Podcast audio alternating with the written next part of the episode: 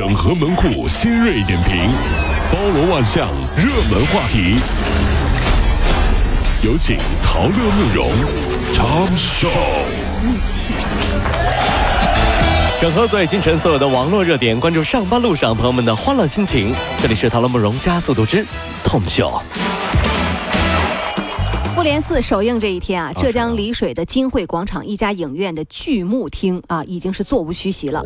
忽然之间，大屏幕上出现了欠债未履行后果的快闪短片儿和莲都区的法院失信被执行人员的名单。哎呦我的天啊！法院执行的负责人就说了，复联四播放期间啊，会在主城区的多家影院就就放这段视频。啊就你是是失信老赖是不是？我就把你的名字和名给你放上去。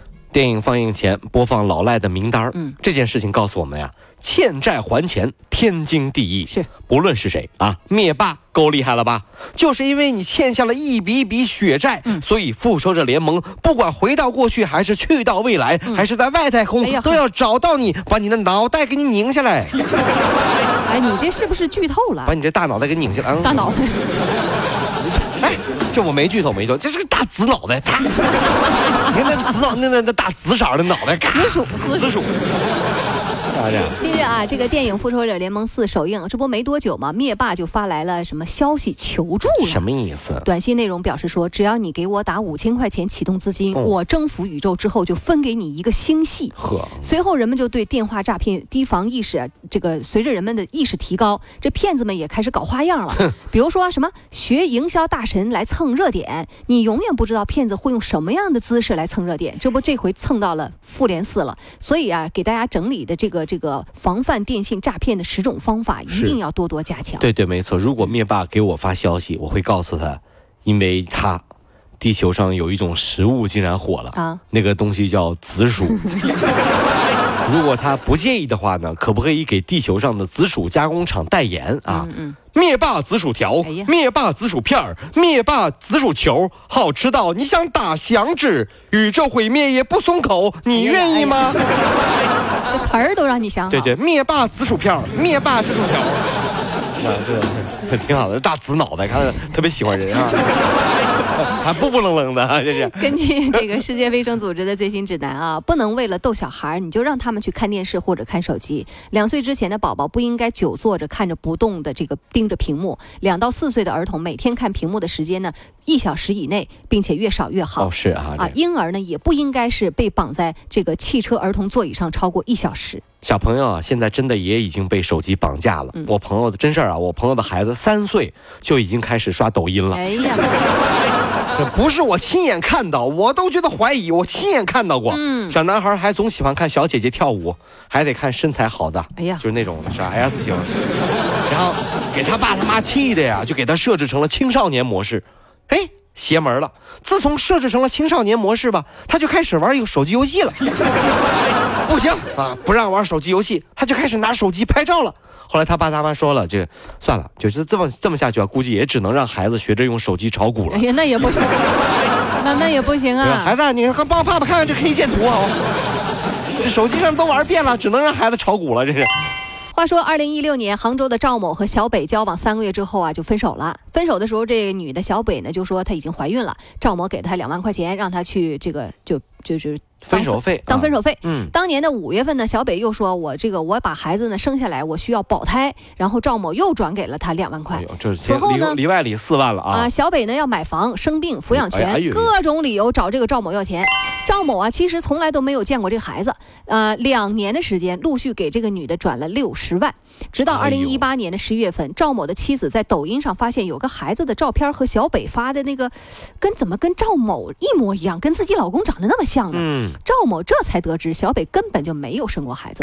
最近啊、杭州翠苑派出所呢，民警赶到了江苏，将九零后的这个姑娘小北给抓着了。前男友、前女友简直就是爱情道路上的绊脚石啊！嗯但是也有可能是你爱情路上的助推器啊。比如说，有一个男的说了：“我和你在一起可以，但是我还是爱我的前女友，可以吗？哦，可以的，无论你爱谁，我都那么的爱你呢。为什么呢？因为你长得好像我前男友哦，滚！互相伤害呗。哎，滚滚滚滚滚滚！搞事情是不是？你爱我就是因为我长得像你前男友是吧？搞事情是不是？太恐怖了，这是啥的？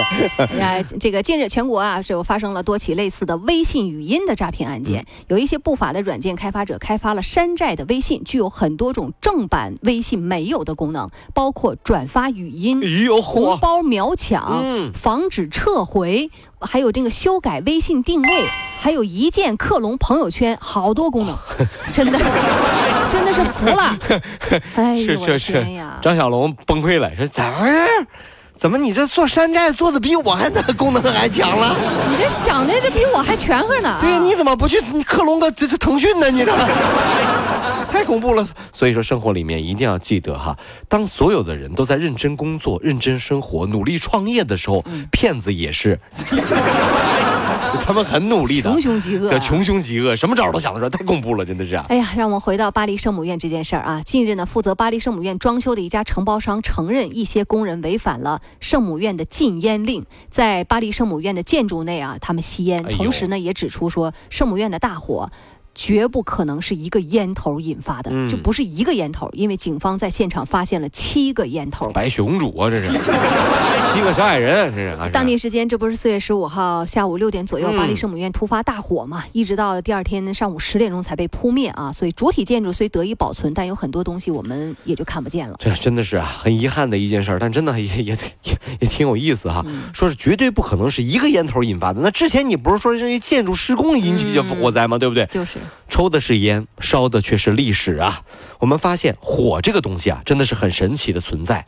因为发现了火，人类开始吃熟的食物，开启了一个文明的时代，对不对？也因为火，你看，比如说焚书坑儒，对不对？火烧圆明园，对吧？这个赤壁之战，是不是？包括一把火毁了巴黎圣母院，是不是？也毁了我们的文明。所以说，当你在得意忘形的时候，有人说：“哟，你最近火了啊，你要注意哦，也许在提醒你，你可能要完了 你小心点儿，还说完了。啊，完了哦，不是，你小心点儿啊，小心点儿啊，注意一点啊，这是